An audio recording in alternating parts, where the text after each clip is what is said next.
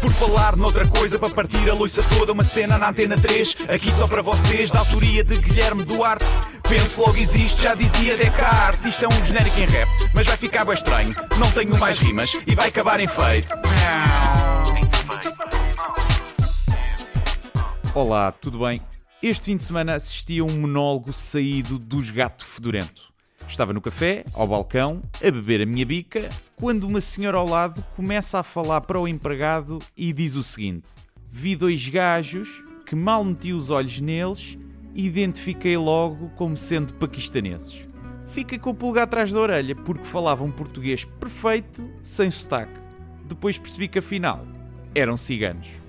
Bem, eu mal ouvi isto, saquei do telemóvel para apontar e não me esquecer. O empregado nem lhe estava a prestar atenção e ainda havia a olhar para mim de lado, mas também não a fitei. Mas ela continuou a falar sozinha.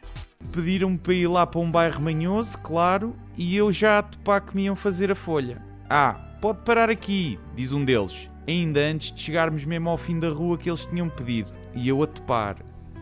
Neste momento, eu ia escrevendo o mais rápido possível no telemóvel e sustendo a respiração, tal era o suspense.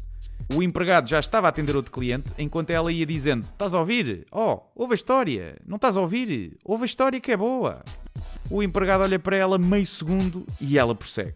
Eu paro o carro, digo são 12 euros, se faz favor, e o que é que eles fazem? Pagam a corrida. Tudo bem mas eu vi pelo retrovisor que um deles ao sair do táxi ia mesmo com uma cara de chateado de quem me queria roubar, mas não conseguiu. E eu percebi, ah, é taxista. Como é que eu não tinha logo identificado isto? Portanto, os dois ciganos, que ela identificou logo como sendo paquistaneses, usaram o serviço de táxi da senhora, pagaram no fim, mas ela continuou a desconfiar deles. Giro. Aposto que sempre que um senhor de pele escura lhe pergunta as horas e ela diz são 100 para as 6 e o senhor agradece e se vai embora, ela fica logo ali a pensar que se safou de uma violação. Bem, eu vim para fora do café com as malas, porque é de viagem, e estava lá fora e comecei a pedir um serviço de transportes através de uma aplicação, que eu não vou dizer qual é, porque não me pagam para fazer publicidade. Ela sai e pergunta-me: precisa de um táxi? E eu respondo: obrigado, mas acabei mesmo agora de chamar um carro através desta aplicação que não vou citar o nome porque não me pagam para fazer publicidade. E ela: ok, veja lá se não é conduzido por ciganos. E eu respondi: pois, já apanhei muitos e nunca tive problemas. E ela responde: ui, até ao dia.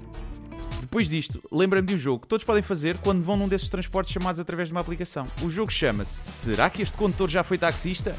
Deixo algumas dicas que podem ajudar se o senhor ou a senhora puxarem o tema de Salazar, é porque já foram taxistas. Se disserem a expressão ui, para a buraca, se fosse preto não te levava, é óbvio que foi taxista.